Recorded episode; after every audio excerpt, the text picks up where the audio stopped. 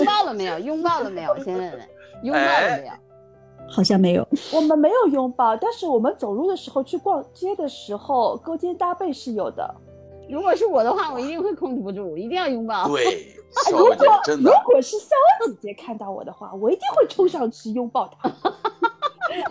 虽然我们说没有见过面，但是其实你看，我们就这样的交往都已经有大半年了，好半吗？年，从大半年对十一月份开始。对呀、对呀、就是我们其实的交流还是蛮多的，比就是还是比一般的朋友要近很多。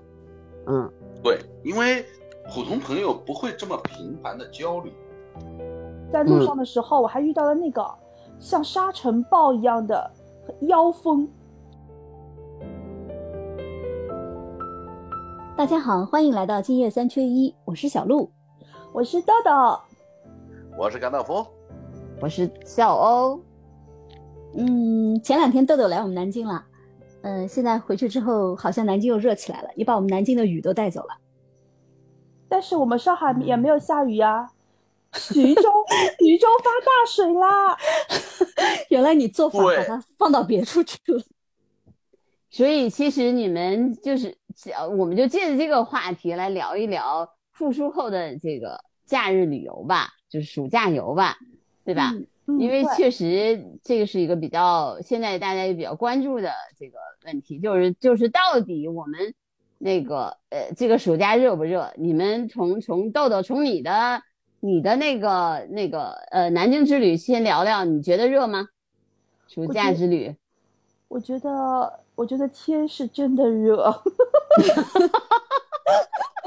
我还我还以为是天热是真的热。，OK，嗯，你你已经非常幸运了，最凉快的几天，而且好像是连续三天、四天下了三场雨，对吧？对，虽然都不是很大，但是每天下午都下了那么一小会儿，已经把温度降下来了。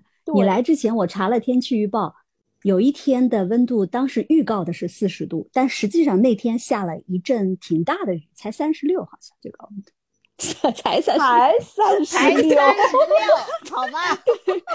你说热不热？哎，我我我我问你们一个问题，就是最低温度多少呀？夜间最低温度大概就是下呃雨比较大的那一天，夜间最低温度二十六度。我晚上前后门窗开开，吹嗯吹风的话，我不是很怕热，我可以不开空调睡了一夜，但早上还是被热醒了。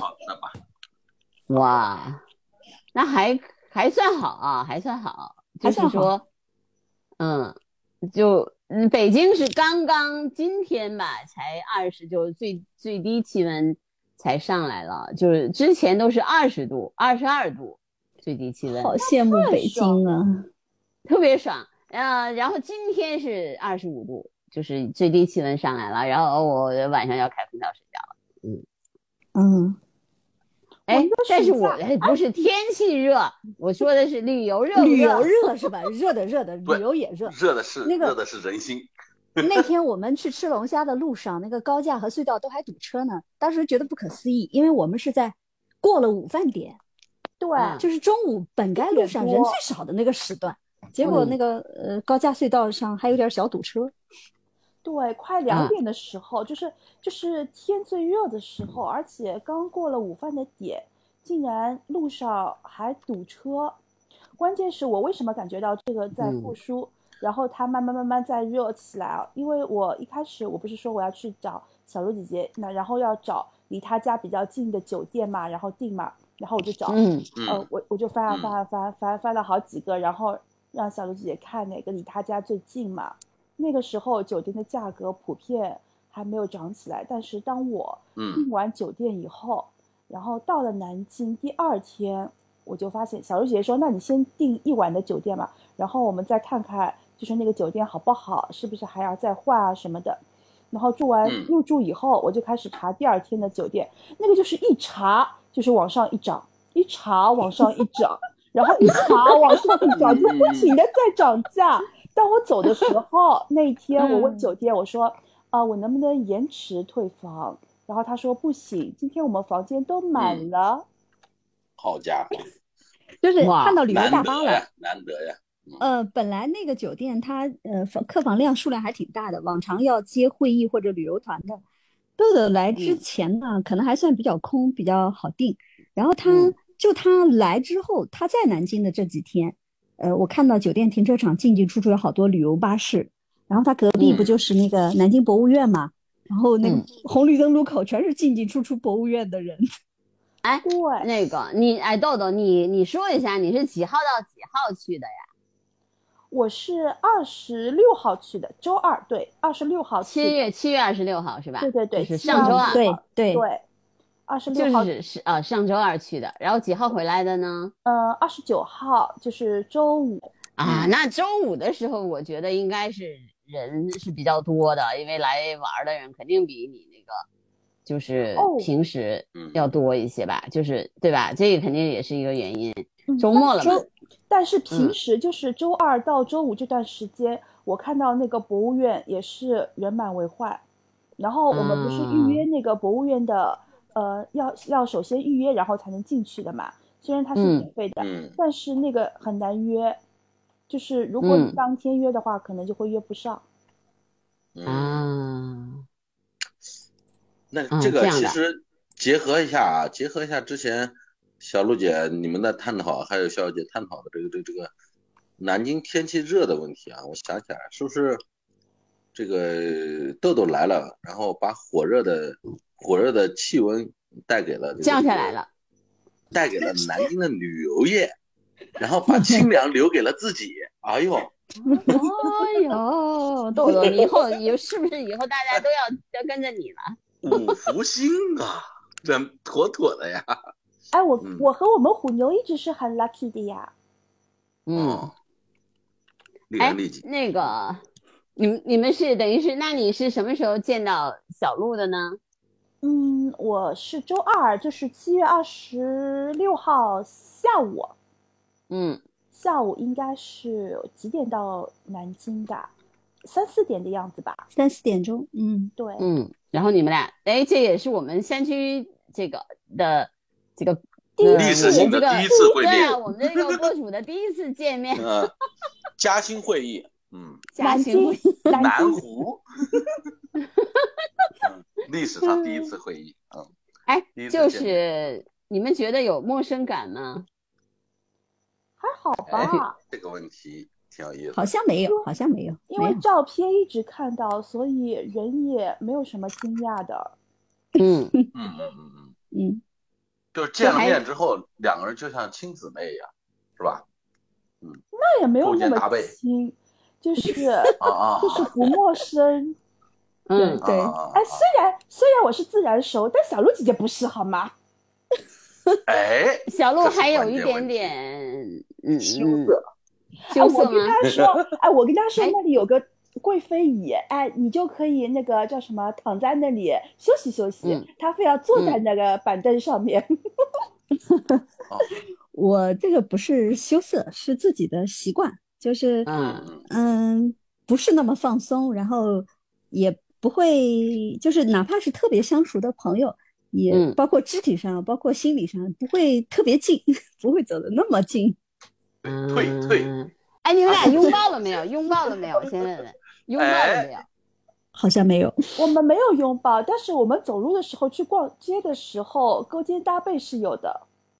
啊手牵你开始见面的时候没有拥抱吗？没有呀，忘了。啊！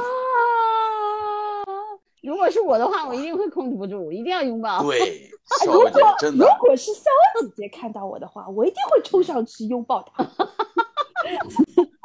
但我怕吓着小鹿姐姐，你知道吗？她想这个疯女人冲上来就抱我干什么？退退退！我也在想，我我们见面那个第一次拥抱有没有？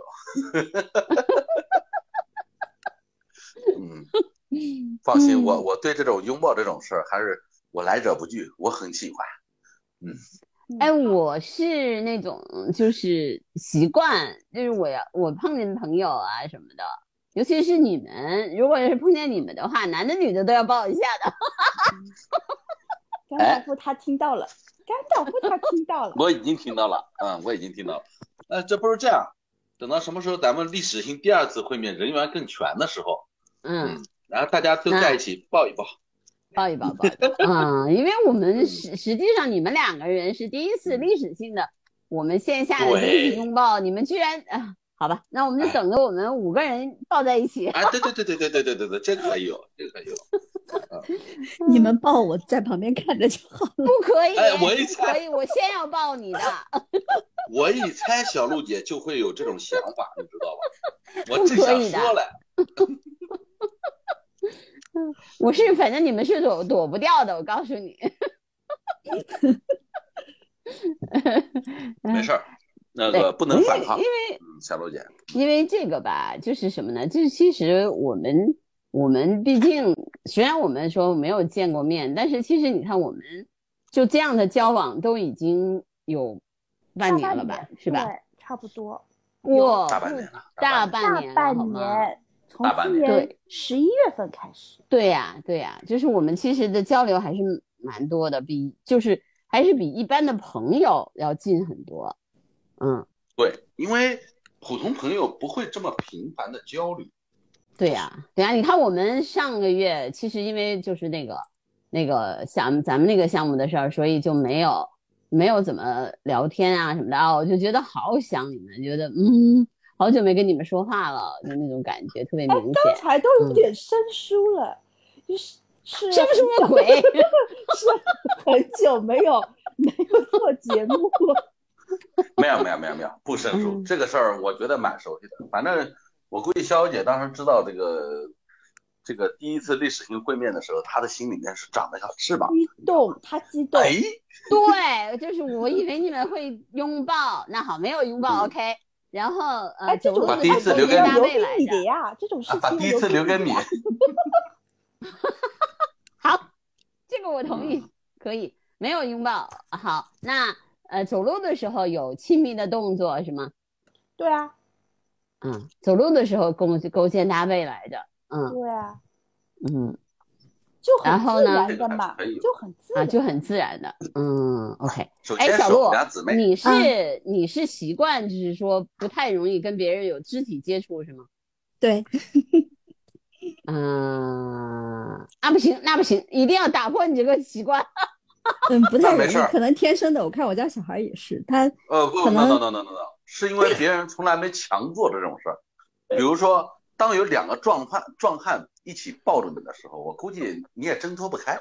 那这没有种事是不可能发生的。哎，我跟你说是这样的，假如我们五个人大家都抱你，你就没办法了。哎，对对对对对对对，就是这样的。你们你们需要一个啊抱腿，两个抱腿，两个抱手嘛？嗯嗯嗯嗯，嗯，大家一起把你抱起来。哎，这个可以有的呀，这个真的是可以有的。这个是应该是特别嗯，特别两个壮汉搁这儿没有问题，他这个体重哎一个人都没问题，那真打都打个不了。那个呃，豆豆，你是开车去的吗？去对啊，我是那边吗？开车，对嗯，多长时间呢？路上？我开了，我其实全程的话，如果不停的话，三个多小时，三个半小嗯时，就三个小时十九分钟就能到。然后我嗯去的时候在那个阳澄湖停了一下，就是服务区停了一下，吃了个午饭，逛了一逛，吃后的吃了那个大闸蟹吗？没有没大闸蟹没到季节还没没到季节市 对没到季节来呀，小姐姐等你来，等你来。虽然没有大闸，蟹，但是咱们江苏境内的服务区还可以的吧？嗯，哎，那个是园林式的，园林式的嗯四 A 级，四 A 级的，哇，嗯，阳人车多吗？车有很多车吗？车停在那个服务区吗？不少，但是没有嗯停，没有停的很满很满那种，不像就是到了这个吃大闸蟹的季节，就看到很多很多车都在都在那个高速公路上跑，但是高速公路嗯上面明显已经复苏了，就是它那个上面的车流量很大。然后我跟你嗯讲哦，我去的时候啊，我不是在那个阳澄湖，呃，就是小刘姐姐跟我说可以可以走啦，可以走啦，叫我不要在商店里面买东西，你知道吗？嗯嗯然嗯后我在那里逛啊逛，我还给他发图了。我说我再逛一逛，逛逛。然后他说快走快走，然后我就开了车就走了嘛。然后我在路上的时候，我还遇到了那个像沙尘暴一样的妖风，就是差不多在常州，就在高速公路上面，就忽然之间天就是灰蒙蒙的，然后吹过来的风就是那种像龙卷风一样的，还加好可那了小怕！天石头。那天扬州也是刮了妖风，大雨，狂风暴雨。然后我哦穿过了这个妖风以后，还嗯遇到了大暴雨，就是哇，遇到了大暴雨，就是在常州前面遇到了嗯妖风，然后开过，就是到了快到常州地界，然后开过常州的时候就是大暴雨，就那个暴雨哇下的老大老大的，然后高速公路上面都开六十码，就是他们都打着那个双跳灯，关键是那肯定的呀，那多危险呀！关键是我看着急啊多吓人啊！我找了半天，我那辆新车我没找到我双跳灯开关在哪里。你开雾灯也可以，它是自己，因为它是自自动的嘛动的是吧？嗯，自动的，嗯，所以他把灯打开了，但是双跳灯是要你自己开的嘛。然后我就在嗯左边开灯的那个地方就狂找，然后车不是还在开嘛，那我只能 稍微瞄两眼看看在哪里。我找了半天没找到，然后当我开开过了这个常州不下雨了，嗯开始出太阳的时候，我发现双跳灯在右边，我在左边狂找。好像一般双跳灯都在右边，在呃主驾驶和副驾驶之间的那块仪表盘。对对我我开过的皮车大部分是这样子的。对，因为因为它那个它不是很明显，你知道吗？它嗯它那个嗯位置不是嗯很明显。嗯，那开既然聊到开车了，我问一下，我们紫金山的林荫道怎么样？哦可，以吧实在是，肖姐姐，你要有机会的话，可以开一开，绝对属于这种就是身心的享受。那个、嗯给我印象最深的就是有一条道，就不是那种 S 弯，它是那种直直的，笔直笔直往前，所有两边都是那种梧桐，而且那个梧桐是开三叉的。我看了，嗯 它的中山路两边的是开两叉的，就是它是分开两只手，然后这个紫金山上的这个梧桐它是三叉，然后还是笔嗯笔笔直笔直往上涨的那种。嗯，这个开两岔、开三岔是园林部门修剪的。你看中嗯。山路上是南京的一条主干道嘛，就是当年孙中山那个灵嗯。柩送回南京来安葬的时候，他所经过的路都命名为中山某某路、中山东路啊，或者中山码头、中山门这样子命名的。这条命名为中山路的主干道呢，它这个林荫树是也是比较早，就是那个年代种植的，它是当时可能剪的比较矮了，所以现在有很多原来我们有双层的公交车都走不了了，就是大型嗯车不能靠边走，它嗯修成两叉，主要是往两边遮阴用的。我们夏天我们这个路其实不啊晒，你骑车啊什么的，对呃，行人都非常友好。但是嗯春天很痛苦，会掉毛絮，因为这个梧桐它不是学名叫二球悬铃木嘛，它挂的那个球就是它的那个嗯毛絮嗯种子。对对对对对，北京啊，北嗯京也有这种梧桐树的，嗯啊，也有啊，大部分城市行道树都有这个，只不过嗯南京当年种的比较早，上海也有，杭州也有，嗯我看过。那南京的可能比较集中一些。而且南京吧，就是因为它这个呃，它的梧桐树变成了南京的一个风景，这个嗯，变成一个符号了。但是最近一些年，我观察过，就是新的行道树已经不怎么用了，可能这个飞絮问题还是挺困扰的。还有这个树呢，它因为生长的蛮迅速的，然后就是有一些道路它，就修剪起嗯来也比较慢。对对对对对，修剪起来也挺烦的。对对对，嗯我觉得是这样的。嗯但是真的漂但是。南京的，我觉得一个城市啊，就是，呃，我我对南京，其实我去过南京很多次啊，嗯从就一直去，每一年差不多，呃，就是之二零一九年之前，差不多有，嗯呃，比如说两三年就会去一趟，啊，但是。但是因为就就二零一九年之后就嗯没有没有，就是二疫情之后 对对对，就没有那么那么多机会去了嘛。然后我就觉得这个城市给我的感觉就是它跟自然很近，这啊是给我的对对对第一个感觉。那个我嗯们豆豆的酒店还有我们家，我们就靠在呃紫金山脚下。然后嗯如果是嗯像我这种愿意走的话，我可以走一走就走到山里面去了。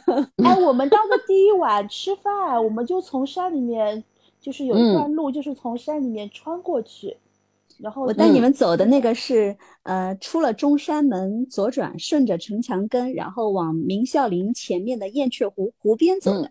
嗯对燕雀湖里我还看到了黑天鹅，嗯，对呀、所以你知道，就是这个让我的给我的感觉特别好，就是我对这个城市的印象就，像住在公园里。对，而且它就是没有。城市和山林之间的界限不是那么分明，感觉好像山水是和城市融合在一起的。对野猪从山上下来了，对对，就前两嗯天我看见那个，就是你要刷那小视频的话，又看到有人发那个野猪视频了。嗯，哎，你还说呢？北京还有野猪来了呢。嗯，那就证明北京和南京这个自然环境都很好。哎，呃笑欧北京还到上海来了呢，笑欧，笑欧到了哦，对，肖上海，肖欧去了上海，对，哎我跟你说，是因为笑欧这个鸟吧，本来是北美洲的鸟，它确实跳就笑起来的时候，就是他叫起来就跟笑声一样。然后呃，但是呢，呃，他就是不在北，不在咱们这边，但是现在就太平洋的风把他吹到了上海。太平洋的风给吹过来的吗？呃还有不容易，不容易。我觉得最近一些年，全国各大城市的这个自然环境，然后还有嗯大家对自然保护的这个，呃，意识应该还是提高了，然后环境也在改善中。你们有这种感觉吗？嗯，对有，但是嗯其实我觉得，呃，像这种鸟类的，你看北京今年来了水蛭，水蛭在南京很普遍，对吧？嗯，对，水水但是有没有什么土的土一点的俗名？学名我不知道对不上号。水蛭不就是那个吸不是吸血的那个吗不是啊，这是一种一种鸡嘛，就是水蛭是那个蛭，哦，那个是知道知道哦，那个痣，那个痣啊。哦，是在梁上飞那个痣痣。对对对对，哦它很漂亮，非常漂亮，叫水中仙子，你们去查一下，特别好看，因为它身上有很多的颜色。哦，我我上那现在次发的那个小视频是我发过的吧？就是那个东西，嗯，对，我我然后又忘了那个名字了。对对 对，水蛭。然后它现在就飞到了北京，然后棉蝠也是一种水鸟，也今今年也来了北京。这就说明什么？就是这个气候的变化，让这些鸟啊，因为鸟实际上是最能够反映这个气候啊、季节的这个变化。你看古代的时候，那个七十二候里面大概有百分之六十六都是关于鸟的。就比如说每一、对每个季每一节对吧，候的一个标志每一候的一个节点标志就是鸟鸟。嗯，那现在就是你看，现在就就能说明什么？就是白头杯前三十年都在都都三十年前都没有，北京都没有这个鸟，现在在北京特别流行，变成了个留鸟。我觉得水蛭啊、棉蝠啊这种鸟，这种鸟慢慢慢慢的也都会来来到来到北京来安家落户了，因为现在气候变暖是一个你眼睛看得见的东西，它不是一个说以前我们说气候变暖呐、什么之类的，我们海平面生长多少，比如涨了多少啊，然后那个整体气温有多大的变化，你都不知道，你实际上你没有感受，但是这三年你就觉得看着看着，明显自己就有感觉了，对吧？对，然后它已经影响到你的生活了，嗯，对，嗯你就发现夏天的时候四十度已经不算什么了，经常会有四十度，然后天气对。报报三十八度，也不忌讳三十五度以上了，三十七度、三十哎呦，一点三十九度、四十度都有报的。对。对就我看那那天报徐州，班导夫报徐州四十度，那徐州是热的时候热，然后发水的时候凉。哦，那那个徐州的水患结束了吗？呃，初步来讲算是结束了，就是该清理的、该该通下水道的、该清淤的全部结束了。现在这个一下大暴雨，城市就特别容易内涝。往年南京可能，呃，连续好几年下特大暴雨的时候，城内也有局部容易积水的路段会要淹一淹。嗯，今年好像你只是淹一淹，你知道吗？你只是淹一淹，徐州嗯。是徐州是直接淹到淹到高架桥上。嗯，我我们这个淹肯定那现在大家都有经验了嘛，因为年年会如此，然后肯定就比如说居民区的物业，他会提前做好准备，然后政府的防汛部门也会早做准备，因为我们靠河嘛，对，但最主要这次徐州这次就是很突然，嗯呃，突然就不淹了呢因为不突然的话大家，对，呃，对，这种是最容易淹的，因为要是白天的话，一般会抽调人力去把这个水抽到对，地势低的那个泄洪通道对上去，对对对？对嗯，因为凌晨五点徐州发布才才发布这个信息，说是有特大洪涝，然后其实它雨就三点就开始下了，然后它一下来的时候，那个那个雨点呢一点也没夸张啊，就跟那个那个那个我们经常吃的那个小面包那么大小，那简直那不是雨点的，那是大筷子，我大石块子哎但是我跟你说哈，这个城市内涝，你就想想，我们北京去年还淹死了两个人，你能想到吗？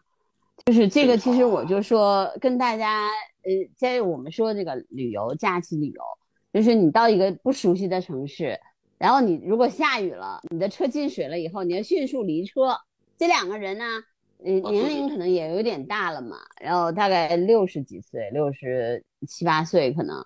他俩就那个车进水了以后，他俩在车里头给保险公司打电话，哦，然后在那说哇啦哇啦哇啦，你们怎么结束？你们怎么怎么要管我们呀、什么之类的？我们这能不能赔呀、说着说着呢，哗，水就进来了，没了，哦俩人就走了。呃，这个情况跟跟徐州今年好几个是一样的，他就是刚下雨的时候他没在意，对就就是就是他不是提熄火了嘛，就是抛嗯锚熄火了嘛，熄火之后，嗯。然后在地下道里面就给保险公司打电话啊，你对。你搞搞个拖车来弄一弄，嗯，这拖车还没到，那个雨这个量唰就上来了，他们也没下车，当时一开始没下车，等他们想下车就的时候是下不去了，车门打不开了。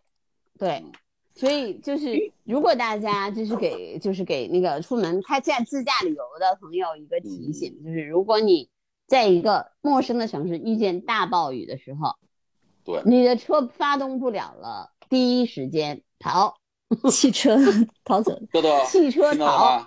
对，命重要命重要，但我们往南方一嗯点的城市，这种概率反而小，因为可能排水设计考虑的不同，因为北方毕竟雨水少嘛。我感觉好像不是，是是它是这样的嗯，任何一个城市它都有那个，现在我们有那个叫什么，就是低的地方，地势低的地方，而且它是它其实就淹到哪儿，就比如说一个地方，它有一个那种呃上下的通道，它刚好在那个这个通道对，口地下道嘛，通道口啊对，哗过去了，哎，他的车熄火了，然后他在车上哇啦哇啦打电话给保险公司，哎，对对对对，这样车就车就这样。就是这样，这个实际上就是人都是什么，就是意外嘛，你就说这就是嗯意外，就是你没有预料到的意外。但是如果你真的呃自驾游游的时候，我觉得第一个把车看看好，这个是真真是真是，把这样一说的话，感觉感嗯觉这个夏天出门旅游危险系数比冬天高呃还是高的，确实是。你吧？看我天每一水呀，或者水啊、对，然后这个？各种形态的水都很危险。水很危险。另外一个就是你在森林里面也有一个防火的问题，你还别以为说就没事儿，啊，对吧？是嗯，嗯就是嗯，这个还有一个就是就是你不熟悉的地方，你比如说我们只要一下雨，这边就关关那个呃郊区的公园全全关，因为确哦实有，比如说去年好像还有一个就是香山公园那边也是一个老年公寓，然后它也是被水冲了一下，然后就里面呢因为有老人嘛，然后也嗯，也死人了，所以这都是意外。但是这个意外呢，就说明什么呢？就是在夏天旅游的话，如果你去一个陌生的城市，你就是要看好，第一个看好地图，第二个呢、嗯就是，对吧？事先攻略做好。嗯，特别是自己自己出去，就比如说你自驾游嘛，你看今年自驾游嗯出事儿的都挺多的。啊，我还想说到这个安全，嗯，对，嗯。我想补充一个，就是今这两天的新闻吧，那个青岛也是游客，嗯。他被浪吞没了，被浪卷走了。嗯嗯，我没仔细看那个新闻，但是我嗯。感觉他是下到栏杆下面了。正常人是要走栏杆上面的，他们下去了。所以刚刚肖友对姐讲两点安全事项，我觉得还有一点就是，千万不要无视当地的那些禁令、嗯告示，各对种 不要去碰哎，触这个是的，这个规则，是对对对对吧？因为你不了解别人是通过这么多年的经验总结下来哪些不能碰，然后游客可能会觉得无所谓。嗯，还有就是比如说你们如果看到，比如因为你们的呃，像南京肯定有那种告示，就是说此处有野生动物出没，请注意安全。哦，有有对有，对对对，是的，嗯嗯，然后大家一般来说走到那儿可能都没事儿，就是嗯，就对我不会遇到的是吧？不会遇到。我但是走了这么多次都没遇到。但是其实你看，就我们就说这个，就是我们这个行业里面就有一个叫野生动物遇见率，就是嗯遇见率其实是什么呢？就比如说你可能走一百次，你遇见它可能就是百分之九十九你都遇不上，这是一种遇见率。还有一个可能性，百分之十的遇见率，那就很高了，对吧？你你一百次你走十次，有十次遇上，对吧？你十分之一的几率，嗯嗯，但是凡是这样的牌子都不是瞎瞎贴的，就是大家住过去的时候就一定要小心。嗯，如果你特别是你不是开车，如果你是走路的话，哦那你基本上手里要要要拿个棍子呀，或拿个什么的，就是 所以夏季我是从来不走野道的。嗯。呃，我我因为好多登山道都走过了嘛，所以嗯。一般就是像秋冬季啊，就是树林可见度比较高的时候，有时候会走一走野道。然后嗯。夏天，因为我特别招蚊虫又怕虫子，所以夏季我一般进山很少，就至少嗯。不会。嗯。野道是更是碰都不碰的。哎，对，哎，但是你看，比如说我那天我在那嗯。个观鸟播客里面，我说我摔了一跤，其实是什么就是我觉得人是这样的，就是说你不注意，你没事儿，你特别注意的时候，你肯定不会摔跤。但有的时候呢，你比如说你的目标是前面的那个树上的鸟，然后你的眼睛也会看着那个鸟，但你就不会看脚下，啪就摔了。我有好几次摔跤都是这么摔的。对，就是所以其实还有一个就是说，你如果你要保护自己呃的安全的话，就是你不能呃只就要要就是人家说的是呃看景就是走路不看景，看景不看呃不走路是有道理的。那天我听到播客，然后肖姐姐说：“哎呦，摔了一跤。”我想：“哎呦，肖姐姐是穿越回了那个小时候了吗？走路总是摔跤。但是你我跟你说，拍鸟啊是这样的，拍鸟基本上摔跤是特别正常的事儿，因为你去的全是那种树林啊，然后那个下雨的那种树林是很正常的。但是我那天摔跤的原因其实不是，就是因为我眼睛只看着鸟，然后没有看脚下。对，呃，穿了一套这个野野外野营设备是吧？所有的我，因为我我还把摔是机的屏幕摔裂了。难道又要游到上海去？然后好几个月来不了？不会不会不会，但是其实呃，我还是就是我们说下期旅游，就是这句话还是要要提醒大家的，就是叫看景不走路，走路不看景。你说这句话，我又想到，刚好你们刚刚说摔相机，想到了杭州的新闻，嗯，一群人在西湖边拍照，在没有围栏的地方拍着拍着，咚 掉了一个下去，连相机一块掉掉进去进去了，。连人带相机一块掉进去了。然后大家身身手比较敏捷，就随时当时就把它捞上来了。啊，人多嘛，人多没事儿，人多啊，最多就是狼狈一下，然后需要换个相机。那也蛮危险但。是如果你一个人、嗯还是危险的，对吧？嗯像我们嗯那个嗯，比如说呃，有一些鸟友吧，他是这样的，那个滩涂，比如说你看的那个海边的那个滩涂，因为拍鸟嘛，就是跟你们去的一些风景旅游点是不一样的。滩涂看着没事儿，特别特别呃平，走着走着啪，人一半儿的一半儿的身子就掉下去了。你你说到这个问题，小欧姐啊，是到泥里去了吗？嗯，对呀、对呀、你说到这个问题，我也想到这个想到一个事儿，就是说咱们咱们现在啊，最近这个这个旅游业复苏啊，它是不是有一点有一点这个疫情后的一个稍微有点那个，一个是释放，第二个是报复性的消费，然后这个这个时间段，我感觉啊，我个人感觉可能就是呃人会渐渐的多起来，这个时候嗯还是需要注意一个问题，就是说就是说你说的你说的那个，一个是防疫。但是还是防疫这个嘛，大家也都懂，现在有这个意识。但是还有一个，就像你说的摔倒这个事儿，嗯，就是不是呃不是单纯的摔倒，我是结合了你和小璐姐讲的那个杭州那个案子，呃，防止群摔群倒。就是踩踏群摔群吗？倒。对，为什么呢？嗯一个是人多，第二个是说它有一些护栏设施，呃，看似很牢固，但是你想想有多少人在旁边，大家都倚着那个护栏拍照的时候，他承受的压力，他也是承受了他不该承受之重。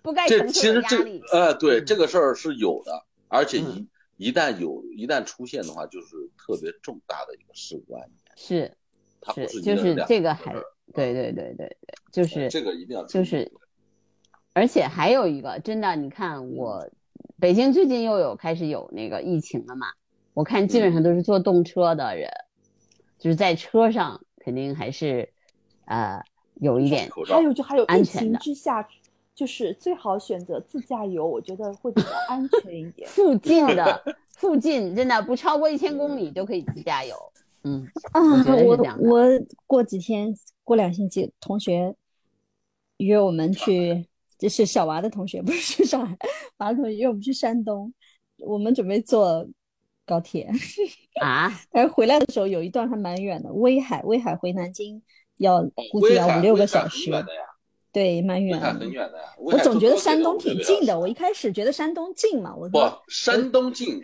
威海远，对我当时一口就答应下来，结果说去威海，我我我本来说车程不超过两三个小时的，咱早说啊去威海啊，去威海啊，那你还要坐动车吗？你还是开车？要坐的要坐的，有点远要坐的，开车太久了，去威海一千多公，里啊，去威海开车太久了。嗯嗯，反正我觉得是这样的，超过六个小时的高铁最好不要坐。刚好六个小时，但是，但是，但是，肖小姐，你想，如果是超过六个小时的高铁的话，你自驾得要多长时间？哎，自驾嘛，你肯定是需要时间的。你比如说那最少得一天喽一。千公里吧个，小时，对，九到十个小时。但是呢，那是你九到十个那是你自己可以安排的嘛。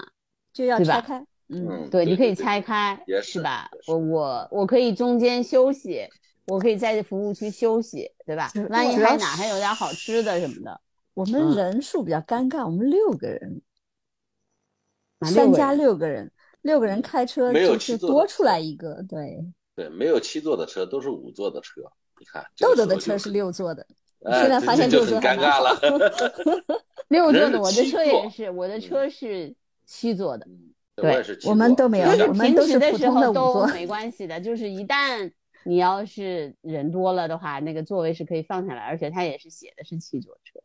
嗯，对，这个还挺重要的。嗯，人多的话，当然就是呃，而且如果人越多的话，开车越合算。我觉得大家可以换着看，是吧？而且一个是可以换着开，钱也钱也合算呀，对吧？你比如说，呃，你要是六个人的话，你买高铁票多少钱呀？你这个路路上的话，你花费油费再贵也也比不上这玩意儿。关键我们六个人只有两个人能开车，只有我和另外一个妈妈能开车。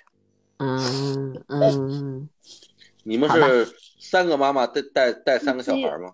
三个青少年壮汉，嗯，三个青少年壮汉，嗯。陪着三个陪着三个小阿姨是吧？嗯，小姐好吧姐小姐姐，豆豆家虎妞都叫我小鹿姐姐。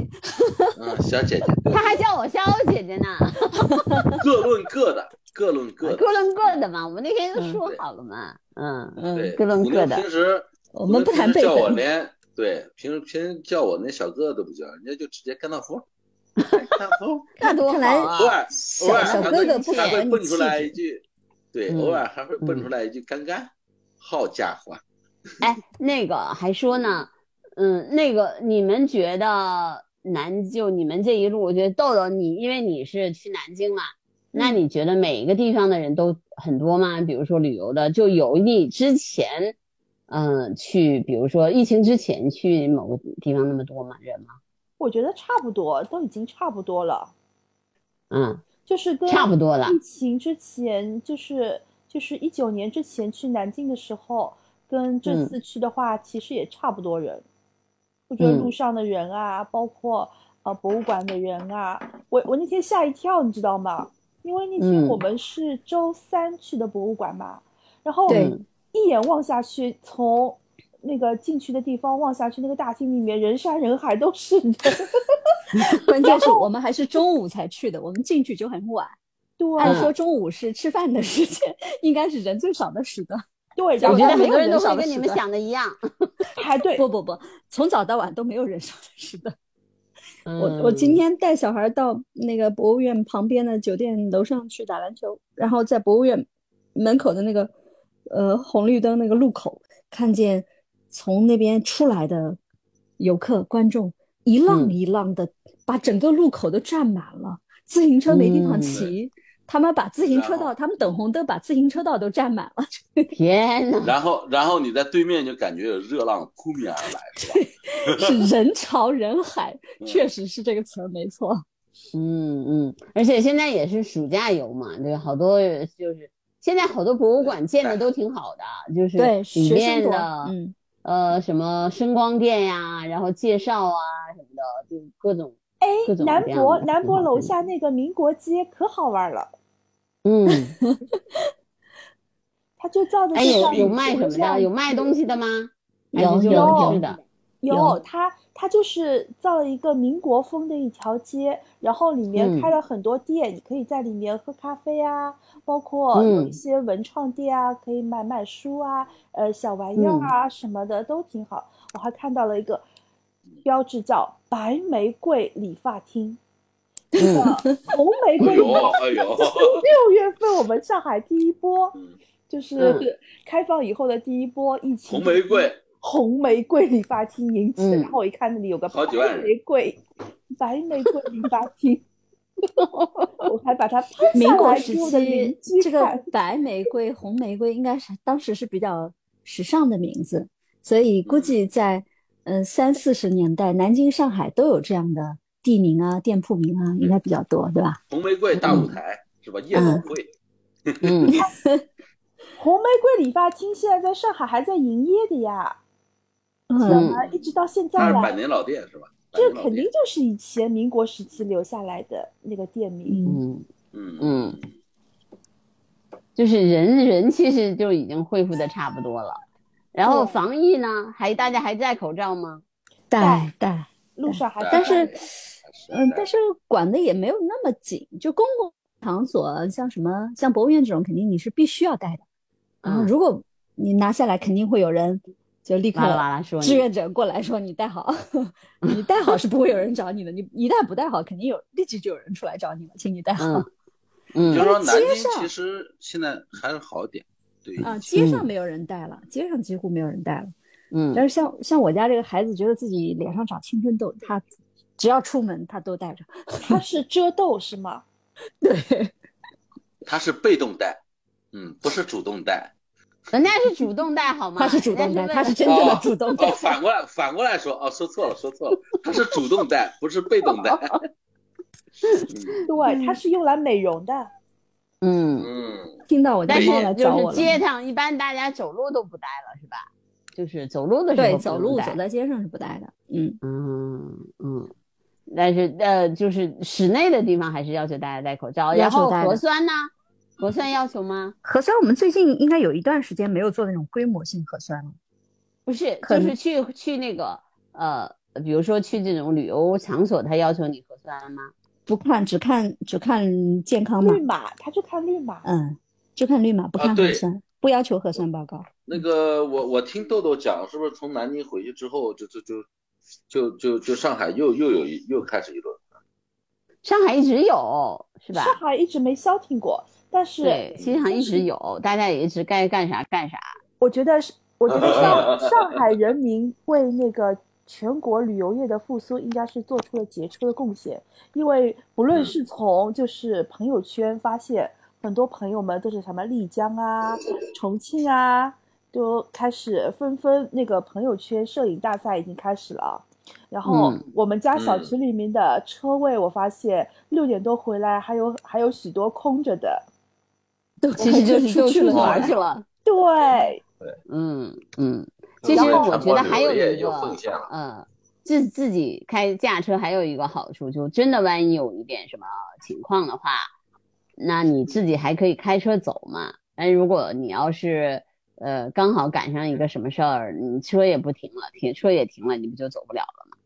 这是自驾现在的一个好处，嗯，就是我们尽量，反正我的想法就是尽量自驾，然后，嗯，然后尽量的，呃，因为高铁回来，就我我反正我看见北京的这这两起都是他们，我看都是坐高铁的，嗯，坐高铁回来，然后出了事儿，出的事儿嗯，一刀被蛇咬了。我觉得现在就是尽 尽量避免公共交通工具，包括上海这边嗯上班也是提倡私家车，就是嗯。就是尽尽量不要坐公共交通，包括像高三的小孩儿啊，现在都是呃尽量啊。就是父母送去上学啊，如果是开学嗯。的话，老师都是这么要求的。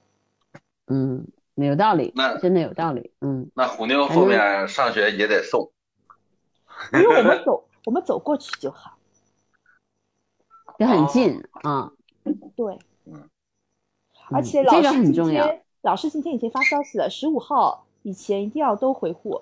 如果你们有出去啊干什么的，因为要嗯回来隔离两周嘛，就是九月一号要开学的嘛。嗯嗯，然后居家现在自我隔离了吗？现在他不用隔，其实他这叫居家，居家不叫隔那其实就是你不要离开离开你的北京啊，对，离开你的居住地就可以了。但是我跟你说，北京还有一条，就是如果你想出去的话，它都写的非必要不出京，哎，上海也写着非必要不出不出不离户。对啊，不离啊户啊。嗯，呃，反正是北京是那这个非必要怎么解读呢？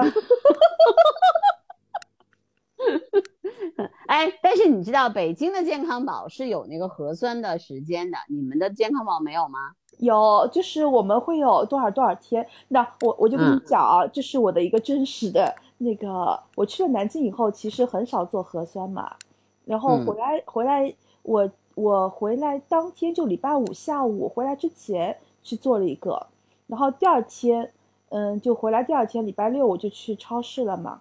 然后我嗯想，我反正在，而且现在有个好处是三角，就是长三角，长三角的所有的那个检测报告都是联网的，其实在嗯我的那个生成码里面是看得到的，但是它是在另外一个界面。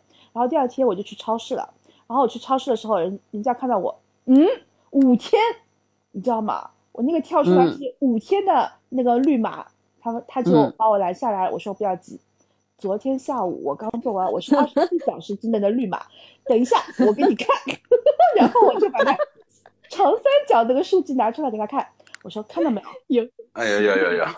有一种拿出秘密法宝的感觉。对，长三角人民的秘密武器。啊、然后我说然后嘞，他让二十二十九号下午两点多做的，看到没有？他说哦哦，二十四小时的，怎么人人他是要求是七十二小时之内嘛？嗯嗯，就是说你拿出来那种，这个就就相当于上海的那健康宝是，它只显示五天。是它只显示了上海的，它它用只显示另外一个上海的界面打开了南京的也可以。嗯 对，嗯就是就是生成码里面它有它有一个 app 嘛，app 嗯，它打开以后就是你上海做核酸的那个界面和你的绿码，然后嗯绿码显示是五天嘛，就是那嗯你五天没有做核酸了嘛，他就默认你。嗯嗯嗯嗯嗯而那个在南京做的那个结果呢，它是另外一个界面，你要从这个 app 里面点一下另外一个界面，才能看到他前一天做的那个结果，你知道吗？嗯嗯然后他还特地看了一下我是几号做的，我跟他说我 我这个是是四小时之内，嗯，好好的看吧，好好看吧看清楚。吧。嗯，然后他就放我进去了。哎，呃，北京的健康码叫什么名称啊？就北京健康宝，嘛。叫健康不一样码是吧？对我，们江苏叫苏康码，那他们上海叫那是申整个江，城码。不是不是不是，那叫整个江苏是苏康码，各个城市，你看南京的话也还是南京健康宝啊。没有啊，我们南京就叫苏康码，我们没有别的名字，就是苏康码。哎，假如说我要去南京，吗？没有啊，我们就叫苏康码，哎，假如说我要去南京，我要换成你们的码吗？它自动就会生成，它让你申领一下。啊，对，然后就是那个。就是你得小程序小程序里嗯面扫一下就好。对对对对，它会它生成出来的码自动就叫苏康码了。嗯嗯，就要不然为什么外地人去郑州就被付红码了？就这么被付的 这这这个事儿咱不提了，这事咱啊！不不提了。不提不提，不提不提不提不提不提。哎嗯，现在挺经报了。好玩的，就是我们隔壁邻居他们不是去浙江玩嘛？他们去浙江玩，去了浙江，他们被附上了黄码。然后他们被附上黄码之后，呃，就是他所在地的这个街道就不停就打电话给他，不停的问他问题，就是调查嗯他是从哪里来啊，然后途经哪里啊，然后怎么样？调查完之后再帮他变成了绿码，嗯，啊，就是就是来来了，就是他们现在就说浙江是管的特别严格，只要你上海来的，他就先帮你付个黄码，警告黄牌警告，然后再调查调查一番之后，发现嗯你是安全的，然后再帮你换成绿码。嗯嗯，好家伙，上场就亮黄牌，嗯 真是的，真是上。场就亮黄牌。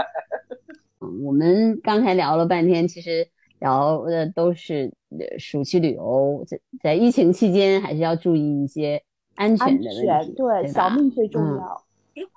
嗯，还有就是真的就是又那看风景，嗯，又能够呃安全的安全的回去，安全的回，我觉得这个挺重要的。嗯，当然每个地方的风景啊、小区、小吃啊都是不能错过的。那是的，啊啊啊！你们离开南京之后几顿饭，哪一顿还有点印象吗？南京大排档啊，哎，那天的大大排档看着好好吃，我 我看了你们发的照片，好馋有点咸。鸭血粉丝汤，好想吃。要去单独吃鸭血粉丝汤的店，我就评价那个店的粉丝汤是比较好的。对对对，就是嗯专嗯，专门做鸭血粉丝汤的那个只店，卖鸭血就是他别的啥都不干，就对干鸭血粉丝。对对对对对对，嗯那那个店得排队呀，去到那。是排队的，我我们还等对，我。觉得啊，我嗯觉得这样的店是要排队的。嗯嗯，哎还有一个最后一个问题就是，我你们俩面就是见面的时候，觉得跟你们想象中的那个人是一样的还是不一样？相似度，相似度基本上九十九吧。对，那天我们没有人设小鹿 姐姐什么样那天小鹿姐姐没有戴眼镜，嗯我戴的，没有。有一天那我见见我的那天没戴，我戴的，我戴的可能是透明框的，然后有可能我跟你说话的时候看手机，我可能拿下来了，有可能嗯戴的 戴的。嗯 注意细节啊，注意细节，看手机要把眼镜拿下来。啥啥啥意思你？就呃，现在觉得有点老镜看花近处 会比较累。你老花了，应该算是老花的一种前兆，我估计。没有没有没有，我的意思就是很细。这这样的话，你不会，你想戴眼镜看手机其实也不太好了，还是会还是会加深你的近视啊，或者说嗯，没有，散光我纯的度数粹就是觉得眼睛累，就是眼睛累，我就习惯性的把它拿下。眼睛会累啊，真的。嗯学嗯我跟你说，我出去观鸟，那不是一直都在观鸟吗？然后我现在就有一个问题，就在强光下面的时间特别长。你哦，想，你要戴墨镜，你真的要戴哦墨镜那不。行你在户外时我就没间长，这个一戴，定要我这段时间都没戴。然后我就有一个问题，现在我就要变比如说我青光眼了。对，我在想这个问题呢，因为我的眼睛一直特别好，就什么问题都没有嘛。你看，我就，但是我现在的问题就就是，呃，我会不会就，因为我现在比如说从强光下面一下走到那个比较暗的地方的时候，我要适应很久，以前没有，你这样所以我觉得这样，因小姐长时间户外要戴墨镜的。啊，不不不，不一定非得戴墨镜，你去配一个变色的眼镜，就是没有度数的那种吧，就当着我就必要，休闲不他本来习惯戴眼镜嘛 像我们近视对需要这种变色呢。啊，我我就是配了一个变色的，嗯我没有，我也没有眼镜，关键是我不戴眼镜所以肖我姐姐看这么多书，竟然没有戴眼镜。哎，对，哎这个就我就是，而且我的眼睛超级好，就是。哎嗯呦，好羡就是慕，实名制羡真慕。真真的是羡慕啊，这个事儿。对啊，但是我现在就是，哎，我我后来我突然想到，因为我眼睛一直都没有问题嘛，但是我就是最近，呃，就是比如说突然突然从强光下面，然后就回到屋里面的时候，会有一点时间长，就是有一段时间就哎看不太清楚，后来才看清楚。然后我我知道这个是因为光线的那个变化引起的，但我之前没有，我之前在任何时候就第一时间就能看见，所以我觉得我肯定还是因为长时间在强光下的原因，就是在长时间不这段时间是因为我确实是长时间在户外嘛，呃，肯定会有一点有一点变化，就是我我要我要稍微呃注意一点，这个也是真的。下假期旅游还是要再跟大家 说一点的，就是一定要防晒，保护好眼睛，防晒要再加一条，对，护眼。大家大家伙听听这条是吧？听这条就是哦，还有还有驱蚊，就是要把自己上上下下防晒霜要涂好，然后驱蚊水要涂好。啊，驱蚊这个问题是一个应急的。像我这个，像我比较招蚊虫，可能喷了防蚊水之后还容易被虫子咬。我有一次是在是千岛湖还是天目湖，我不记得了。我被马蜂蛰了，是在好家伙，小猫小猫犯罪了。嗯，你的肉香，嗯，不是他在扒拉我电脑。对，我有一次是我不记得是。千岛湖还是天目湖坐的那个游船，那船上是什么都没有的，他就是把你送到岛上去看一下风景，又下来继续坐船游览看风景这样子。所以船上什么都没有，被马蜂蛰了，然后那个包很大，当时没有做处理，就很长时间才消下去，很疼，除了痒之外非常疼。对对，马蜂是马蜂蛰，对，嗯，当然如果不是头部的话，就感觉很有喜感。嗯，就这个夏季，对对我这样的，我比较招蚊虫嘛，所以我对这个蚊虫、对虫子都很有敬畏之心。我看到那个紫金山登山道上写什么“注意虫蛇”什么之类的，我都很有敬畏之心的，真的远远的离开。敬而远之，还有一个，如果如果被马蜂蛰了的话啊，你们就呃找一个特别特别，比如说就近的那个酒店啊什么的，它不都有那个洗肥皂吗？嗯，就是那个公共洗手间里面有肥皂，用那个肥皂涂是最快的，这个既能消肿。但是我当时因为是在船上，什么都没有。嗯嗯。而且它是短途的那种，就有点像什么轮渡，就是给你短途走一下的，所以它船上没有任何这种医疗设施或者是。哎，带一个，任何时候出去旅游的时候一定要带一个小的急救包。里面所以里面就要这有这些东西，风油精也行，风油精也管用，风油精那个马蜂蛰了也行。我我后来就吸取教训了，我基本上什么清凉油、风油精我都随身带。所以说对，所以说包里面要加快回皂吗？嗯，肥皂特别管用，特别管用，就是比如说你被蛇咬了也行，被狗咬了也可以。嗯，你看，就是就是这个肥皂特别管用，是一个优秀工作狂的自我修养。非户外工作者，户外工作者，户外工作者 如果你被狗咬了的话，比如说你在乡乡村里面被狗咬了，第一时间就是拿肥皂水水清洗伤口，对对，冲清洗伤口。然后第二就是不要不要包不要包裹，嗯对。然后第三就是迅速的去找一个呃呃这个防疫站或者是卫生院去。打打那个狂犬疫苗，这种这种事儿豆豆拿手呀，我们下次出门把它带上，没有问题。难道他能 他放狗吗？那他你忘了他他是医学专业出身的。嗯嗯，您跟着我出去也可以，我因为基本上这些东西都会带的。肖姐姐实战经验丰富，我实真的实战经验，嗯。我的那个组里面，就我们那次在农村嘛，第一天刚刚开机，然后就我的那个组员就被狗咬了，然后我第一时间冲冲过去带他是先去冲，对，然后冲冲完了以后就带他去卫生院打了狂犬疫苗。你们是学习经验、实战经验，我是被咬的经验。啊！天哪！没事马蜂被蛰的经验。没事，以后以后总而言之，总而言之就三个安全安全安全安全。对对对对对对。而且我为什么特别怕这个东西？我被蛰过不止一次。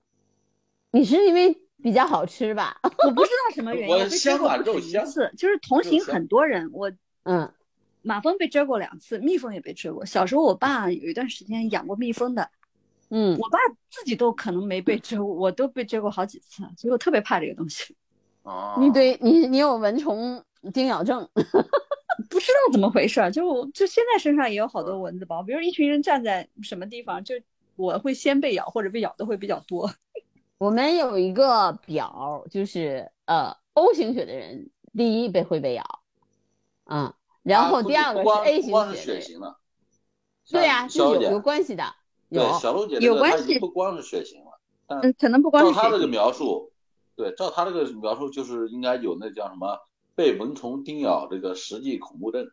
不是，我觉得他 的肉比较香，对蚊虫来说，他他的肉比较香。因为因为我们家里有 O 型有 A 型血，我是 A 型血，对我有时候比他们还先被咬，咬的还惨。因为它比较嫩。那也没有啊也没有你看啊，就是我跟你说，这我跟你说排行榜，O 型血、A 型血、AB 型血、B 型血，B 型血的人其实被咬的几率是最低的。哦，哦，那在那在我身上有点不太实现啊，跟我那是因为你可去的一般能比较比较这个这个这个嗯比较身材香的原因哦。比较香。还有啊真的呃，反正反正就是真的还是得注意，大家呃出门的话，嗯，其实其实我注意安全吧，嗯安全无小事。安最最全无小事，后最后对对对，最后再讲一下，一个是跟大家讲过这些东西，第二个是，呃，就这是个人的一些经验嘛。第二个其实最好啊，就是大家出去的时候，身边要带一个，嗯，身边要带一个那种那个万事通，哎，没事儿到哪儿，哎，这个行不行？哎，这个这个这个是不可以的，哎，这个可以的，哎，这个还是行的，我觉得嗯这个也是个方法。但是你其实出去的时候一定要呃嗯，最好你的如果你这个地方不熟悉，第一个是找一个当地的向导，第二个就是找一个像我这样旅游经验比较丰富的人，野外经验比较丰富的人。野游万事通。嗯，好，好吧，那我们今天就到这儿吧，好吗？嗯，祝大嗯家都有一段完美愉快的、安全的暑期旅程。好，也希望大家安安全全的去，安安全全的回。嗯。好，大家玩的开心。对。